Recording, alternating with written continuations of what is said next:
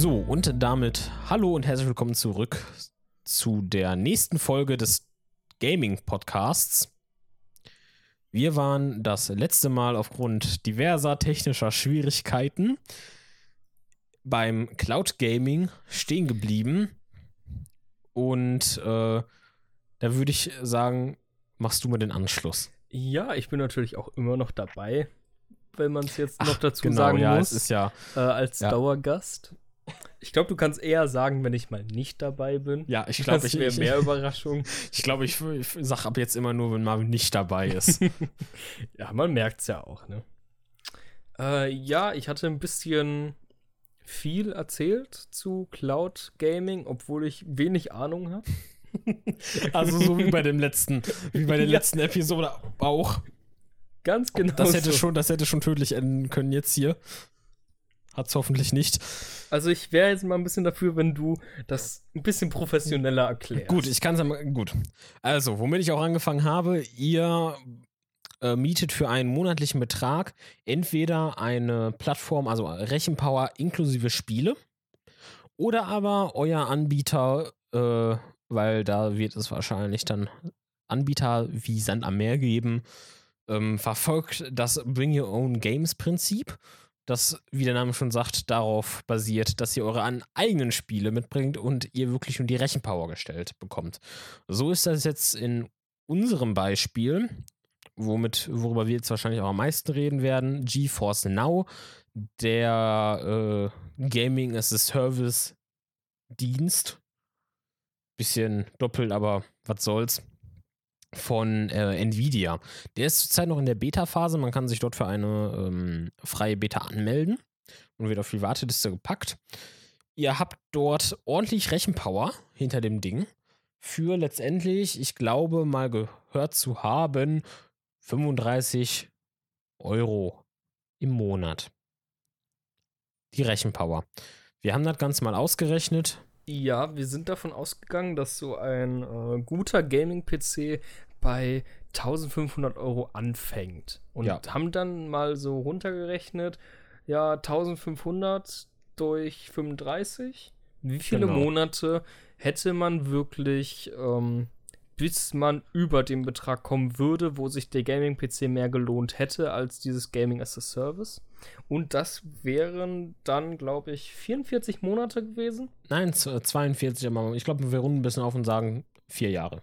Ja, vier Jahre sind's. So um den Dreh. Und ich glaube dafür, dass man dann, wenn man überlegt, jedes Jahr kommt so viel neue Hardware raus, wenn man jetzt davon mal ausgeht, dass ihr die aktuellste Hardware mit dem, ähm, mit dem Dienst dann beibehaltet, klingt es dann halt schon einigermaßen lukrativ, bis man aber mal darüber nachdenkt, okay, was für Spiele spiele ich? Ja, vor allem musst du dir die Spiele ja immer noch selbst kaufen.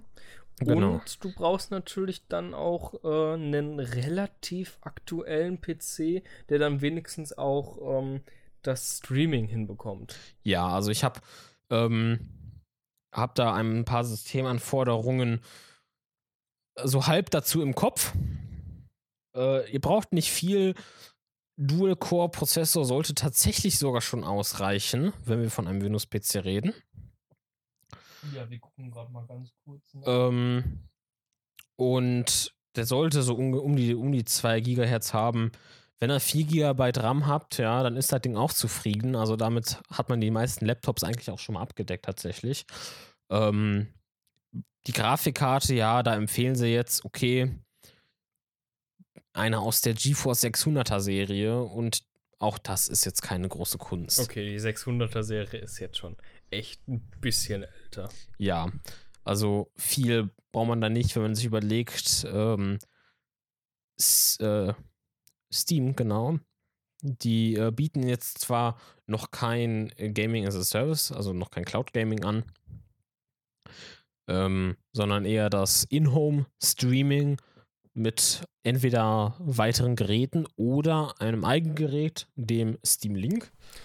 Ja, Erik hat da auch gerade demonstrativ drauf gezeigt. ähm, denn wir benutzen das gerade, um äh, schön bequem auf der Couch sitzen zu können und trotzdem den PC-Screen, den man theoretisch von hier aus auch sehen könnte, Ja. auf, den, auf den Fernseher zu übertragen, damit wir da unsere, ähm, unseren Ablauf, unsere Notizen sehen können oder halt auch einfach das Aufnahmeprogramm ein bisschen zu überprüfen. Und natürlich auch, damit Marvin hier auf der Couch äh, überhaupt sein Mikrofon. Ja, da möchten wir gar nicht bekommt. weiter drauf eingehen. Das ist eine sehr äh, gute Konstruktion, die ich da gemacht habe. Ich werde ich, ich werd äh, das Bild wahrscheinlich irgendwo mal posten.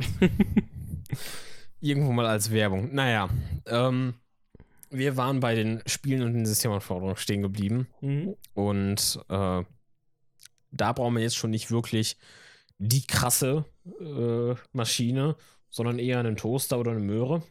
Ja, also die Höllenmaschine wirst du dafür nicht brauchen.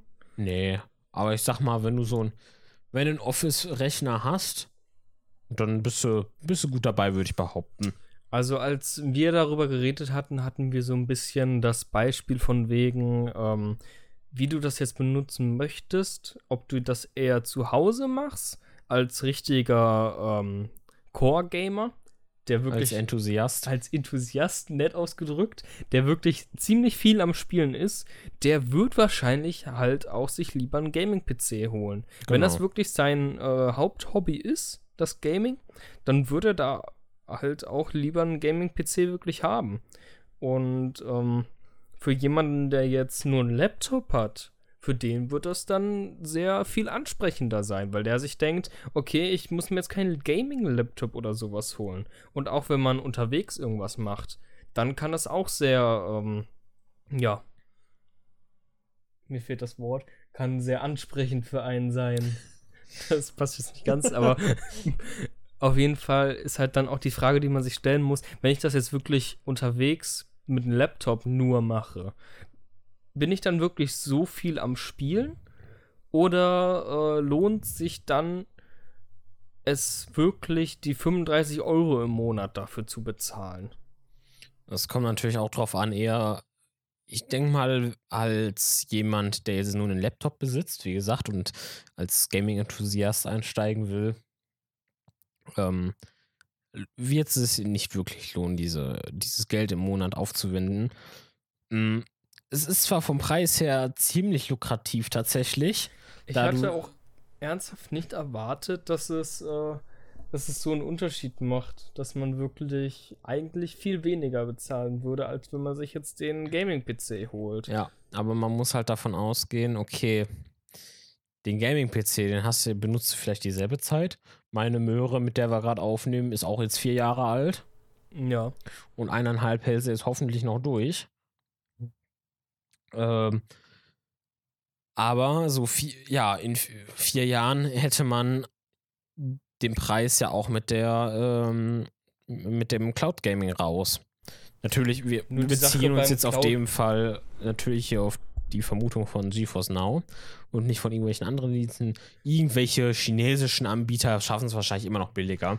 Ja, nur die Sache bei dem Game Now ist halt auch, äh, GeForce Now, so heißt es, äh, ist halt auch, dass davon ausgegangen wird, dass du schon einen PC hast, der jetzt nicht so gut ist, aber kann halt Genau. auch immer noch ein 500-Euro-PC sein. Und das muss man dann halt auch noch drauf rechnen.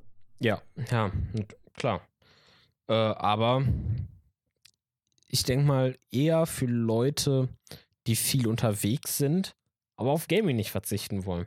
Da ist eher das. Da ist aber wiederum die Ja, Frage mit einem natürlich. Laptop kann ich mir das sehr gut vorstellen, weil mit Genau. einem wirklichen, äh, mit einem wirklichen Desktop-PC ist es, glaube ich, eher, irrelevant. ja. Da weil wenn du da wirklich Gamer bist, dann hast du das Ich sag- Setup auch. Ja, oder ich sag mal, vielleicht tatsächlich für zwar aufwendigere Spiele, aber nicht wirklich, wo viel Reaktionszeit gefordert ist, würde sich das tatsächlich lohnen, wenn du jetzt nicht den leistungsstärksten PC hast. Aber ich sag mal jetzt gerne irgendwie einen super neuen AAA-Titel spielen Mhm. willst ähm, und den eventuell sogar streamen willst. So, du die Power zum Streamen hättest oder zum Spielen. Da könnte es vielleicht Sinn machen. Da würde ich dann aber eher einen, einen, einen Preismodell pro Tag äh, vorziehen. Die Sache ist ja auch, ich hatte es, glaube ich, mal gesehen, dass man, äh, dass Xbox da jetzt ein bisschen geforscht hat, von wegen, diese Spiele dann auch aufs Handy zu bringen und die dann aufs Handy zu streamen. Und das ist natürlich dann für das, äh, für das Unterwegs-Spielen eine extreme Entwicklung, die dann so Switch-Ausmaße Ja. hat. Von wegen, du hast jetzt Spiele, wo du vorher zu Hause sitzen musstest, dir deinen PC äh, aufbauen und da dann deine Rechenleistung für opfern, dass du da dann wirklich diese Spiele unterwegs einfach spielen kannst. Ich weiß nicht mehr genau, wie akkurat das ist, aber ich meine, ich hatte es gesehen, dass die jetzt daran forschen, das hinzubekommen mit äh, aktuellen AAA-Titeln, dass man die dann aufs Handy streamt oder aufs Tablet oder solche Sachen. Ja, so, so in etwa hat man das ja auch schon mit dem Nvidia Shield Tablet. Das ist ja eher die Android-Tablet, ähm, was schon eigentlich total overpowered ist, wenn man sich mal äh, in, zum Gemüte führt, dass das ein, ein, ein Tablet ist, wo Android, wo ein Linux drauf läuft. Peter, von dem Teil habe ich noch nicht so gehört. Ähm, aber wenn du dir so eins kaufst, hast du tatsächlich auch schon Zugang längere Zeit schon zu diesem GeForce Now. Okay. Um deine Spiele, ich sag mal, auf Nvidias Kosten zu streamen, dafür, dass du den Tablet für 500 Euro kaufst. Hm. äh, oder noch mehr wahrscheinlich. Ja. Ich würde mal sagen, es kommt auf die Spiele an. Bei einem Ja. Ego-Shooter, wo du vielleicht fünf Sekunden Reaktionszeit verkraften kannst, lohnt sich nicht. Wenn man überlegt, man braucht auch immer noch eine Internetleitung. Du kannst nicht in jedem Kaff da mitspielen. Du bräuchtest schon eine einigermaßen responsive Leitung, Mhm. wo du jetzt nicht einen, einen, einen Ping äh, wie bei einem großen deutschen Internetanbieter hast, der blau in seinem Logo führt. Und einen sehr bekannten Mann als Leiter der Kundenzufriedenheit. ähm, ja. Auf jeden Fall muss man differenzieren, ob man jetzt damit Singleplayer oder Multiplayer spielen will. Weil Genau. im Multiplayer kommt es wirklich auf die Reaktion manchmal au aus. Ähm, zum Beispiel jetzt bei Ego-Shootern. Sowas wie Counter-Strike oder so. Da kann dich 5 Millisekunden, können da schon den Unterschied machen, wer da Ja. jetzt Klar. wen besiegt. Im Singleplayer ist es relativ egal und wir hatten vorhin auch schon das, ähm, das Beispiel von äh, rundenbasierten Spielen, wo das auch relativ egal ist. Da meinte Erik was mit äh, bis zu zwei Sekunden Verzögerung, aber das wäre halt schon ziemlich anstrengend. Das ist, ja, wenn es nach jeder äh, Aktion ist, natürlich. Aber ähm, ja, man muss davon, man muss davon ausgehen, es wäre zumindest verkraftbarer wie bei einem Shooter. das auf jeden Man- Fall. Man sollte vielleicht davon ausgehen, okay, je nachdem, wie weit man natürlich auch von dem Server weg ist. Äh, wir haben einfach mal angenommen, es wird solche Rechenzentren dann vielleicht etwas zentraler geben. Eins in Frankfurt, Amsterdam, LA. Ja, Also so- eher ein bisschen Wo die normalen Gaming-Server halt auch schon stehen. Ja. So Knotenpunkte halt. Ja, ganz genau. An den äh, Knotenpunkten. Hm. Und dann kann man mal so ungefähr von 18, ja, sag mal plus minus 10 Millisekunden äh, an, an Verzögerung ausgehen. Und ich würde mal sagen, tatsächlich, äh, wenn du überlegst, dass, das, dass du bei Online-Spielen sowieso meistens das als Ping hast, ähm, ist das schon eher verkraftbar. Die Sache ist halt jetzt auch, wenn man äh, diese Verzögerung, wird die dann jetzt auf deinem Ping noch draufgerechnet? Nein, weil du verbindest ja quasi ähm, zu dem Spieleserver, sag mal, von deinem äh, gemietet, von deiner gemieteten Rechenpower aus. Und du kannst davon ausgehen, dass die sich dann in, in einem Rahmen von ein bis zwei Millisekunden spielt, wenn nicht sogar null. Ähm, da die nebeneinander, wenn nicht sogar im selben Haus stehen. Ja. Kommt natürlich auch wieder darauf an, wo der gehostet wird. Aber ähm, deutscher Aber es D6 ist dann halt trotzdem immer noch von deinem Gaming-Server zu dir nach Hause, wieder Genau. zurück Ja. und dann zum Spielserver. Ja, dazu sage ich mal, okay, man darf sich nicht vorstellen, dass, dass der ganze Kram unkomprimiert geschickt wird. Da bist du, glaube ich, huh, Ja, Ganz das gut dabei. Ähm, also der wird unglaublich schnell, aber gut komprimiert, sodass du, was schreibt Nvidia? 25.000, also 25 Mbit die Sekunde benötigst du schon. Das heißt, damit fällt tatsächlich der Durchschnittsdeutsche irgendwie schon raus, ne? Ja, das stimmt schon. Mit 16, 16 Mbit die Sekunde, meine ich. Ja. ist der Durchschnittsdeutsche. Gut, Thüringen, ja, na gut, ist 90% Wald und der Rest sind Bäume. Das muss man jetzt ein bisschen außen vor lassen. Aber Ja, in Deutschland ist ja sowieso die äh, Vernetzung nicht auf dem aktuellen Stand. ja, der Breitbandausbau, der hinkt. Ich will, ich, ich will es gar nicht erst sagen, wo der Breitbandausbau hier in Deutschland hängt. Ähm, Da wird gerade direkt erstmal Breitbandausbau als neues Thema für den Podcast ja, das ist noch, auch nochmal ganz eigene, wie das, wo hier versagt wird und Ja, da kann man, glaube ich, äh, auch noch. Da sollte man ziemlich sich, drüber auslassen. Ja. Aber das wäre dann tatsächlich was, wo wir, ähm, wo wir unseren 500k-Menschen mal dazu ziehen sollten. Und wir haben, wir haben leider kein 2k-Opfer mehr, ne? Leider nicht mehr. Okay. Äh, Leider. Vielleicht finden wir sowas ja noch. Wir laden einfach irgendjemanden vom Dorf ein. Ja, ich glaube, das ist Eine die Idee. zufällige Person. Ja, auf manchen Dörfern äh, weiß ja, ist äh, gutes Internet. Ja, in manchen besser als hier. Das ist peinlich. Ja, gut. Ähm, Gigabit City Bochum, Unity Media sagt, ihre Server würden mit G- den Gigabit-Geschwindigkeiten nicht klarkommen. Ja, ne?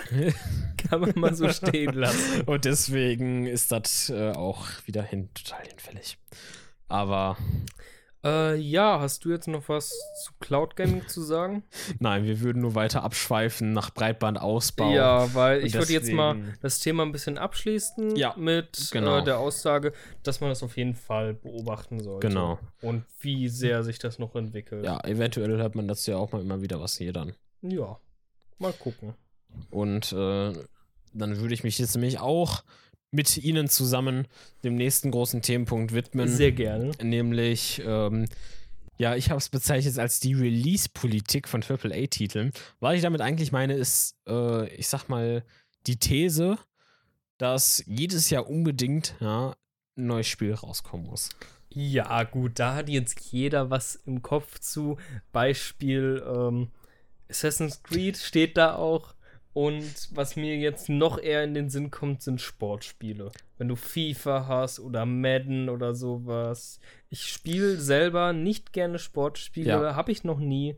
Außer vielleicht äh, FIFA 2009 auf dem DS, wo ich meinen Bruder nur die ganze Zeit umgegrätscht habe, bis hinterher jeder noch zwei äh, Spieler auf dem Feld hatte, weil der Rest tot in der Ecke lag und, der, und die andere Hälfte hatte eine rote Karte. Das ist so meine Sportspielerfahrung. Meine Sportspielerfahrung ähm, äh, besteht eigentlich nur daraus, dass ich das nie verstehen konnte und auch wahrscheinlich nie verstehen werde. Das kommt aber von Ähm. dem, der äh, gerne den Euro-Truck-Simulator spielt, was wohl noch weniger Leute verstehen können. Das stimmt allerdings. Sei mal so dargestellt. Aber da kommt zumindest nicht jedes Jahr ein neuer Teil von raus, wo man dann wieder Vollpreis 60 Euro für hinblättert. Und na, wofür letztendlich? Ein bisschen äh, grafisch hübscher.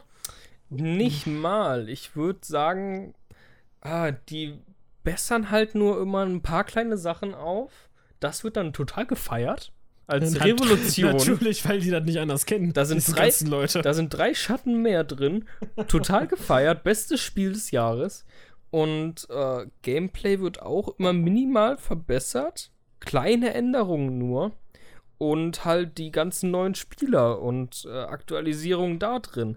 Und warum kann man dann nicht einmal sagen, okay, wir bringen jetzt das ultimative FIFA raus und da kommt- Ultimate. und da kommt jedes Jahr ein Patch? Da kommt gleich erstmal, da kommt wahrscheinlich nach dem Hochladen der Folge erstmal die äh, Klage rein. Ey, da, den, den Markennamen, den haben wir schon. Gibt's ja FIFA Ultimate Team. Ja? Ja, gibt Ach es. so. Es ist Spielmodus in FIFA. So, Das ja, ist auch ich der Spielmodus, wo, ähm, wo man hier diese Karten sammelt, Ach, ich um spielen zu ich kenne können. mich, ich kenn mich damit doch nicht aus. Ich nur so ein bisschen. So das Minimum. Weil da ja auch so eine, äh, so eine Szene entstanden ist, von wegen ähm, Unboxings, Kartenunboxings von ja, FIFA-Spielern und äh, Rumgeschreie und sowas. Und also ungefähr so wie bei Case Openings in es ist ja CSGO. quasi Case Opening. Ja, ich habe sowas ja nie Geld verstanden. rein. Nur in CSGO kannst du auch noch Geld machen. Ja, Obwohl eigentlich es gibt nicht. tatsächlich auch, es gibt tatsächlich ja auch ähm, Case Openings äh, in Overwatch. ja, das ist unglaublich, das ist, ähm, unglaublich behindert. Da, was, Ich glaub, hast du hab ich, davon? ich glaube, damit habe ich gerade eine ganze Sparte auf YouTube einfach nur beleidigt, ja, indem ich gesagt habe, das ist auch einfach nur behindert. Aber ja, es ist, es, also tut mir leid, ich sehe da als, ähm, als, als, als Besucher der Plattform keinen Reiz dran, mir ein Video anzugucken, wie eine Person, mit der ich keinerlei emotionale Verbindung habe, dort ähm, irgendwelche Pakete es öffnet. ist halt einfach nur, wenn du sowas guckst, willst du das Gefühl haben, dieses Glücksspiel, Glücksgefühl, von wegen, hm, ich mache jetzt etwas auf, um hoffentlich etwas, äh, um Gewinn zu machen, um etwas Besseres zu kriegen, um das zu kriegen, was ich haben will. Nur, wenn du dir das auf You- YouTube anguckst, dann willst du zwar diese Glücksgefühle haben, wie zum Beispiel Blizzard macht es mit ihren Lootboxen, dass da jedes Mal ein Schauspiel ist, von wegen, die fliegt in die Luft, dann platzt die auf und, hast die Sachen regnen Drei darunter. Sprays bekommen. Ja, aber das hat halt sehr viel Visualisierung, die so Glücksgefühle ausschütten. Und wenn du dir das auf YouTube anguckst, dann hast du halt diese Gefühle, ohne dein Geld dafür zu verschwenden, ohne halt dann ein Risiko mit einzugehen.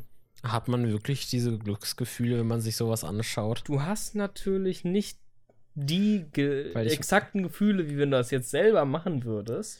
Aber du hast dann natürlich diese Visualisierung und dieses, Ja. wie bei Counter-Strike, wenn es das Langticken der Items ist.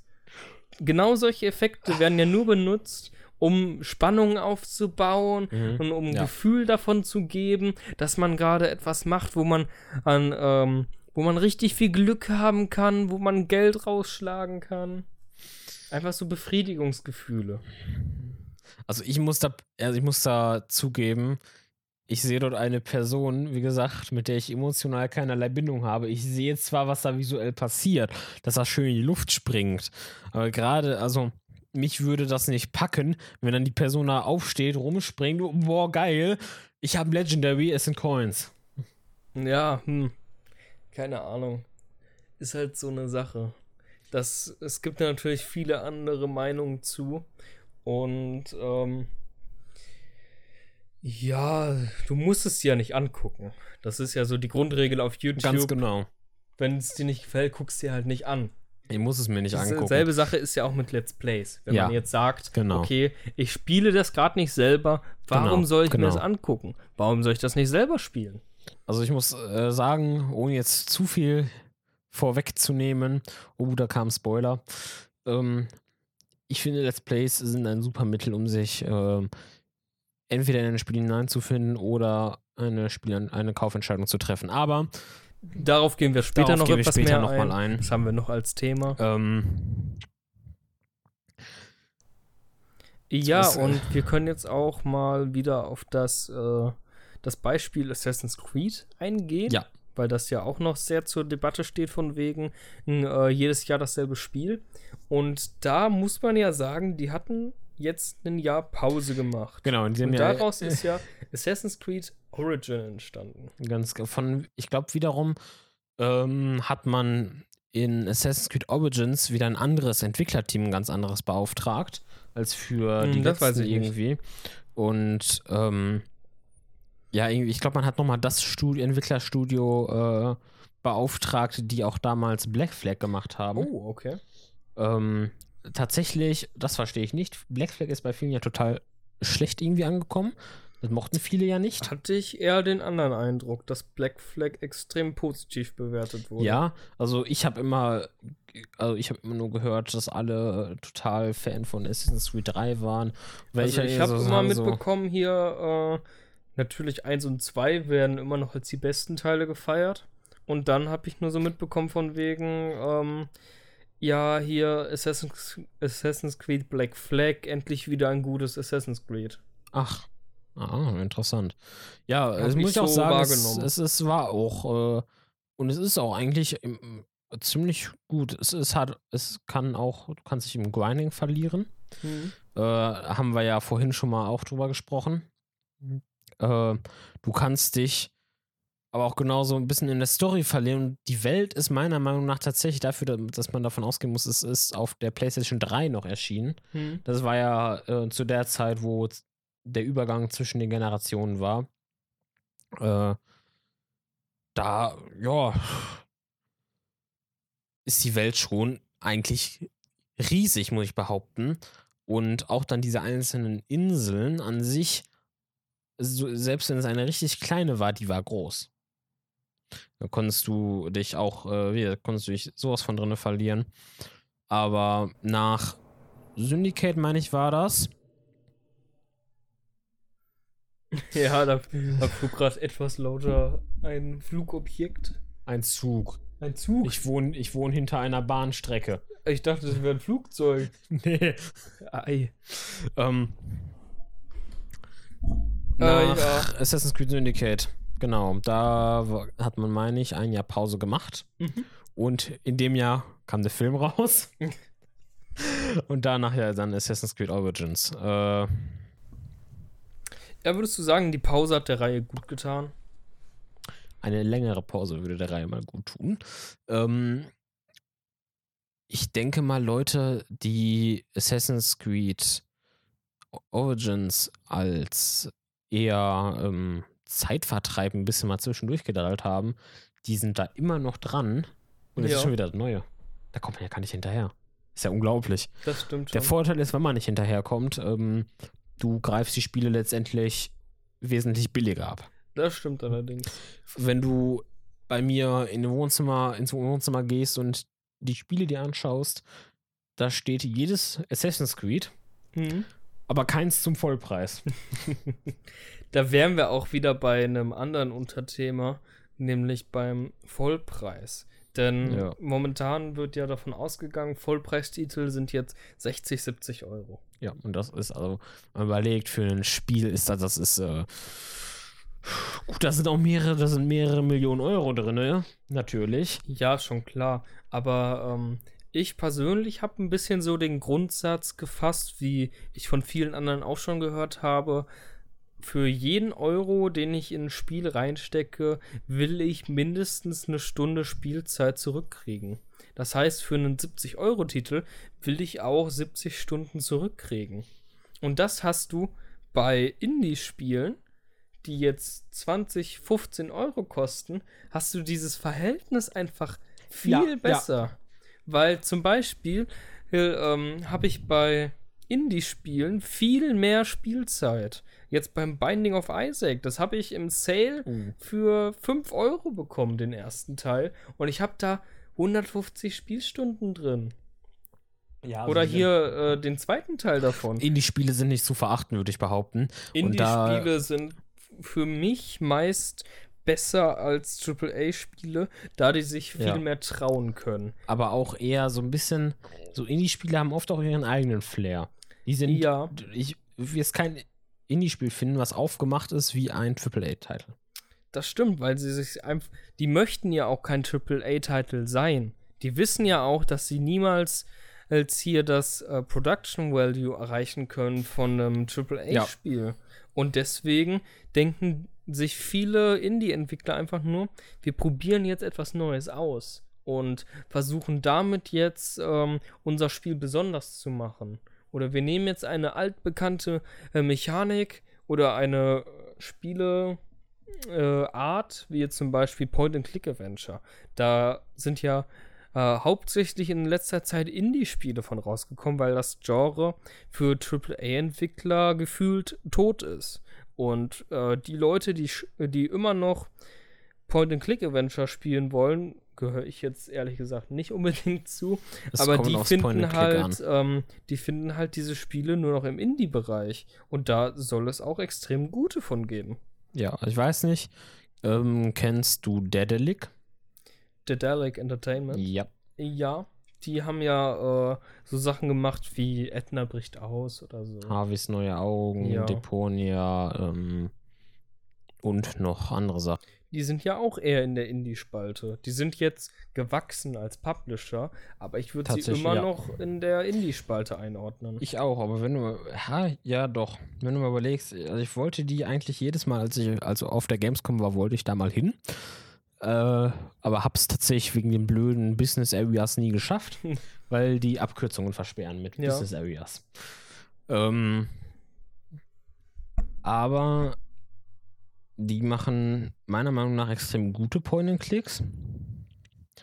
Aber es ist, ja, es ist, wie du sagtest, für AAA-Publisher und Entwickler nichts, was irgendwie einen Anreiz, wo man irgendwie einen Anreiz sehen sollte, ähm, viel Geld rein zu investieren. Weil, was kriegst du vielleicht hin mit, mit Point-and-Click-Adventuren? Nehmen wir mal Harvest, äh, nee, nehmen wir mal Edna bricht aus. Das hast du, we- wenn du wirklich Bock hast, hast du das an einem Abend durch. Ja.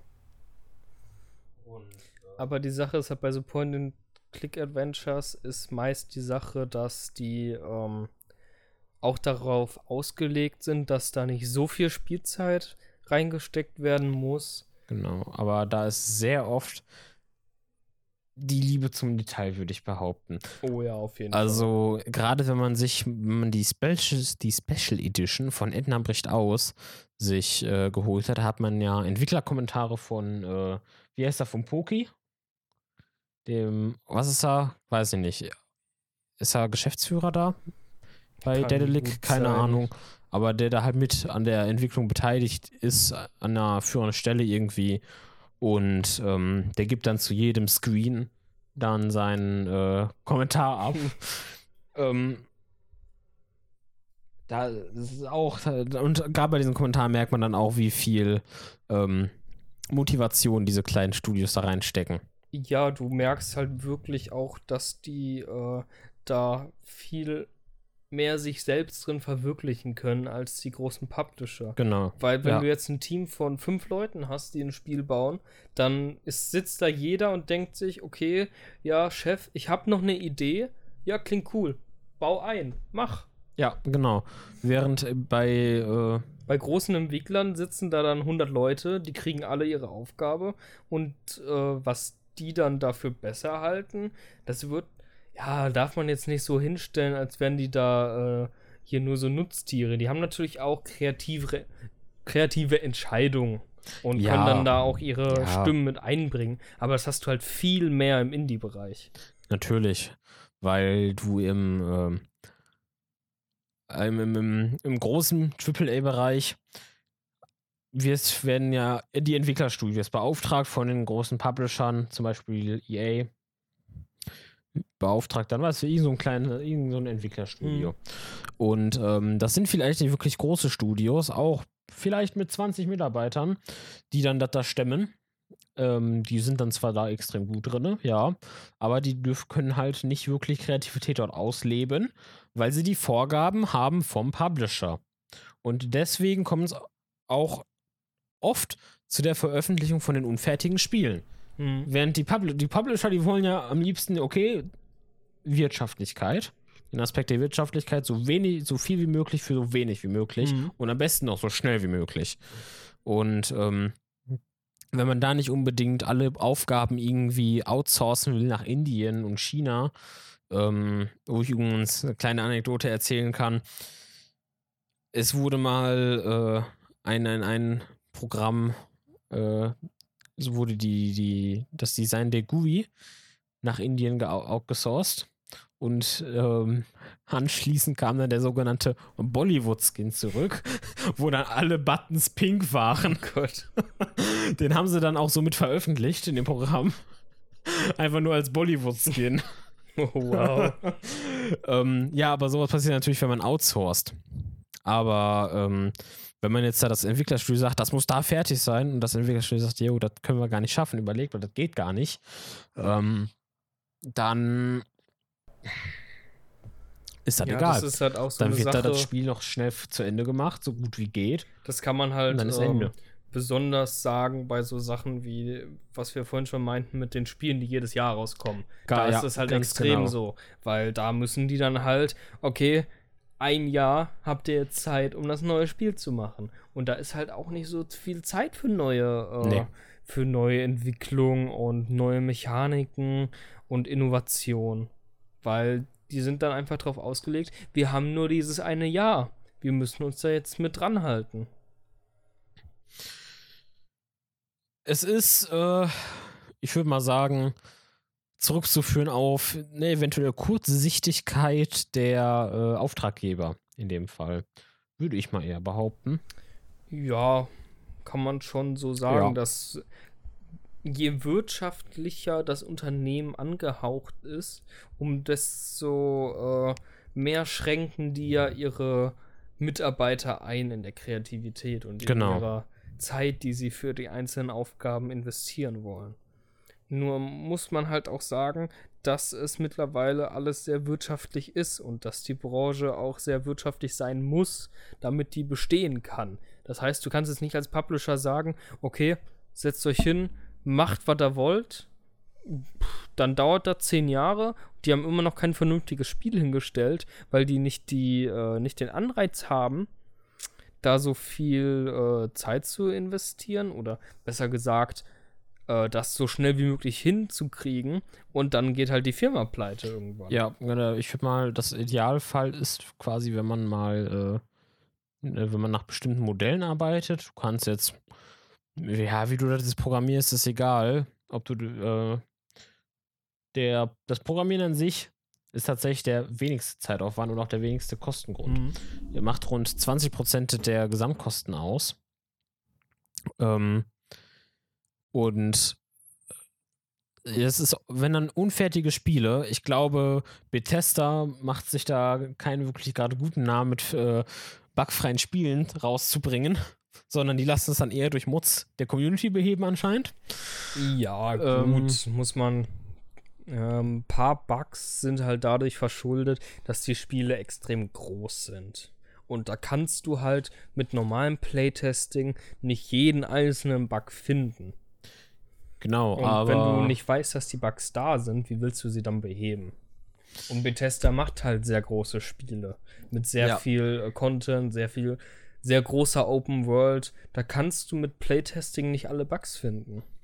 Nein, aber da äh, sollte man dann mal vielleicht den Aspekt der Testbarkeit äh, überdenken. Das ist ein offizieller Aspekt der Softwareentwicklung. Mhm. Und ähm, allgemein, ich glaube, die Planung ist bei vielen nicht wirklich, also die, Planung und der Dialog zwischen beiden Seiten, also zwischen Entwickler und Auftraggeber, ist oft nicht so äh, gegeben. Es gibt, zum Mhm. Beispiel, es gibt da zum Beispiel das Wasserfallmodell, das sagt, okay, wir treffen uns am Anfang einmal mit dem Kunden zusammen und dann einmal am Ende bei der Übergabe.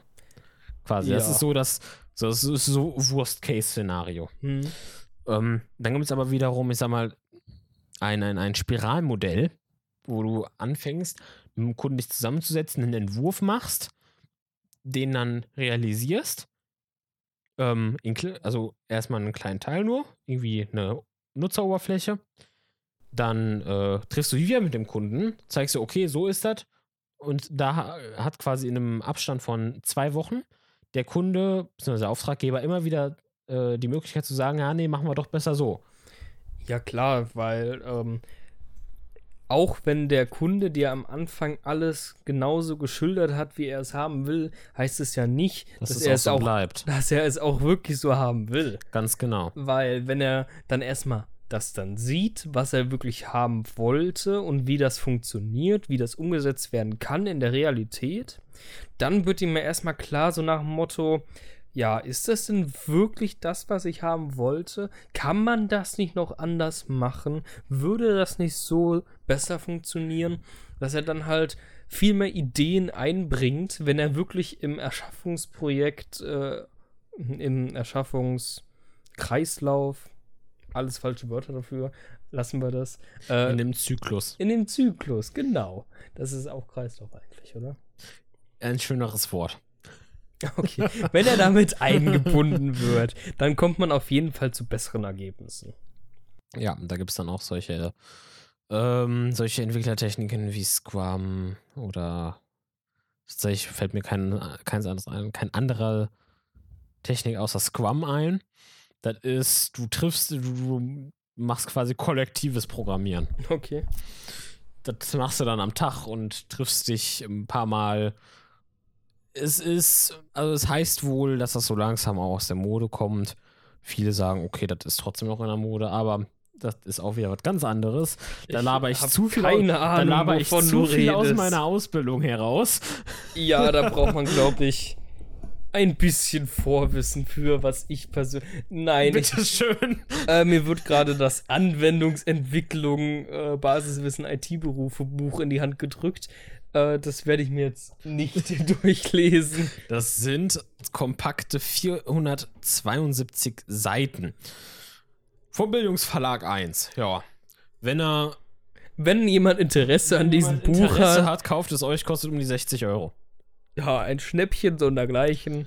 Ja, Äh, jo, jetzt haben wir uns wieder mal ein bisschen verrannt. ja, aber ich würde mal sagen, darum merkt man, zu, der, zu dem Thema lässt sich vielleicht nicht mehr allzu viel sagen. Ja, dann würde ich sagen, springen wir doch direkt erstmal zum nächsten Thema, was auch sehr Das viel damit zu tun hat, auch mit ja. unfertigen Spielen, nämlich Ja. ähm, wenn unfertige Spiele oder, oder wenn fertige Spiele verkauft werden und Inhalte aus denen selbst rausgenommen werden und dann hinterher als DLC verkauft. Da wären wir beim Thema DLC. DLC, downloadbarer Content. Mhm. Und äh, ich glaube, wir gehen da mal erstmal auf die Art von kostenpflichtigen DLCs ein, wie man es kennt von dem Spitzenreiter in dem Gebiet Electronic Arts. Äh, ja. Ähm, ich komme da wieder mal mit dem Beispiel Sims 4. Drei Monate nach dem Release konnte man ungefähr schon äh, 300 Euro in, ähm, Erweitern, in Erweiterungen stecken. Und das äh, ist. Ja, und da, wie gerade gesagt, Ja. kann man mir nicht erzählen, dass das Inhalte sind, die in den drei Monaten alle entwickelt wurden und nicht schon im fertigen Spiel hätten sein können.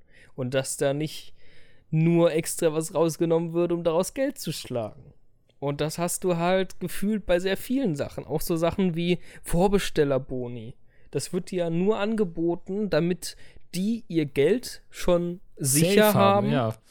und du dann quasi äh, angelockt wirst mit hier, guck doch mal, du kriegst den tollen Skin hier dazu. Und eigentlich kaufst du ein Spiel, von dem du nicht mal weißt, ob es gut wird.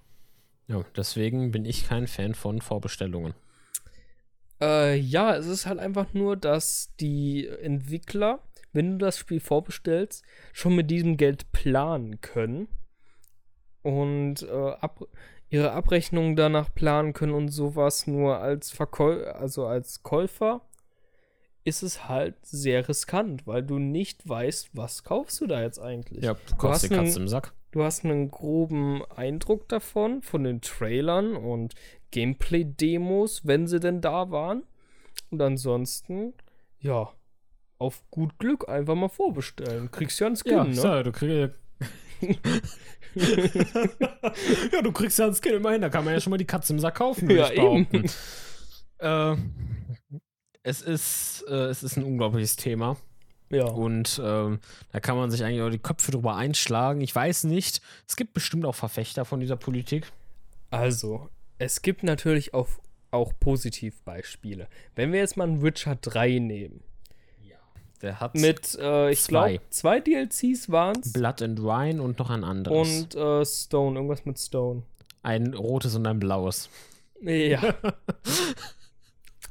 ähm, da war ja sehr positiv aufgenommen, was für Inhalte die DLCs äh, in die Spiele eingebracht haben. Weil das war relativ lang nach der Erstveröffentlichung von Witcher 3 kam das erste DLC und hat halt eine komplett neue Story mit reingebracht.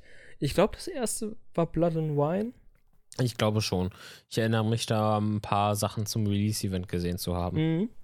Und soweit ich mich erinnern kann, war das das, was dich in eine, ähm, in so eine buntere Gegend gebracht hat, wo wo alles ein bisschen farbenfroher war. Ja, passt ja dann zum Wein. Wenn du ein bisschen Wein trinkst, bist du auch in der bunteren Ja, Gegend. eben. Und das war wirklich nochmal so, was weiß ich, 50 Stunden, die du da reinstecken konntest mit Nebenmissionen und allem. Und das war, glaube ich, auch nur für 20 Euro. Ja, das ist gut. 20 das- Euro könnte auch schon wieder irgendein Indie-Spiel sein, aber man muss mal überlegen, Was das für ein Production Value ist. Ja, und was. das ist also 50 Spielstunden nochmal extra Mhm. in so einem Spiel. Oder sogar noch mehr, total, ja, nicht. in so einem ohnehin schon total umfangreichen Spiel. Ich weiß nicht, wie viel man so in ähm, Witcher jetzt so schon rein investieren kann in Space Game. Aber das sind dann auch wirklich Sachen, wo ich sage, das ist wiederum akzeptabel. Dafür dann 20 Euro zu verlangen. Was anderes, wenn es dann solche, wenn du jetzt 20 Euro für so ein Paket verlangst, wo du dann eins, zwei Stühle bekommst. Ja. Ähm, das war halt beim anderen DLC. Ich weiß leider den Namen gerade nicht, ist aber auch egal. Ähm, da, das kam ja, glaube ich, 40 Euro, wenn ich richtig liege. Von Witcher 3 auch. ja, das zweite Achso, DLC das kam. blaue. Ja. das Blaue. So nennen wir es jetzt. Ähm, da guckt Erik nochmal nach, wenn ich drüber rede. Auf jeden Fall hast du da halt extrem viel Content noch dazu bekommen. Ich glaube nochmal 100 Stunden oder so. Das war ein komplett neues Areal mit äh, neuen Charakteren, neuer Story, alles Mögliche. Und das halt im Umfang, den ein anderes Spiel äh, als Vollpreistitel verkaufen würde. Ja. Also Heart of Stone heißt Genau, es. Heart, Heart of Stone. Und ich weiß jetzt gerade nicht, welches das erste war. ähm, ich glaube Blood and Wine. Also das rote ist Blood and Wine. Ja. Wie der Name vielleicht schon sagt, das ist das erste, meine ich, gewesen. Mhm. Und ähm, Heart of Stone dann logischerweise demnach das zweite. Ähm, Ja, gut, es gab auch noch äh, mittendrin, bevor die großen DLCs rauskamen, gab es mehrere kleinere DLCs, ähm, die nichts gekostet haben und so kleinere Inhalte mit reingebracht haben. ach, also so ein paar vielleicht, so, so eine kleine Questreihe So oder eine so. kleine Quest oder einfach so äh, Personalisierungsoptionen. Ah, okay, ja. Aber man, wenn man, ja gut, wenn man sowas dann nachträglich, ich sag mal, erst auch geplant hat, Mhm. total legitim. Wenn man jetzt aber von Anfang an, äh, ich sag mal, in City Skylines, in dem, wenn man dort jetzt das Micromanagement als DLC anbieten würde, Ah, gut, dann, dann. würde das Spiel sich ohne das DLC gar nicht erst lohnen. Ja, eben. Weil ge- gerade das ist es ja mit dem Micromanagement bei dem Spiel. Aber ähm, ich glaube, das ist genau das, was in vielen Spielen passiert. Das ist, äh, es ist zwar spielbar ohne DLCs, aber du fühlst dich irgendwie arm. Es kommt immer darauf an, was es jetzt gerade sind für Inhalte. Wenn es wirkliche äh, Spielmechaniken sind, die mit reingebracht werden, ist es natürlich game-changing. Das Ja. heißt, du, ähm, vor allem wenn es jetzt so ein Beispiel ist, wo das vorher aus dem Spiel rausgenommen wurde, um es als DLC zu verkaufen, dann merkst du halt, dass das Spiel ohne das DLC nicht so ist, wie es gedacht ist. Und dass du dieses, Genau. dieses DLC brauchst, um wirklich den ganzen Eindruck davon zu bekommen. Ja, und bei den DLCs, da ist dann, ich würde mal sagen, wirtschaftlich gesehen, hat man total gewonnen. Hm. Ähm, aber ich, äh, äh, nutzerbindungstechnisch, was ja auch ein bisschen mit Geld zusammenhängt, hat man total verloren, würde ich behaupten.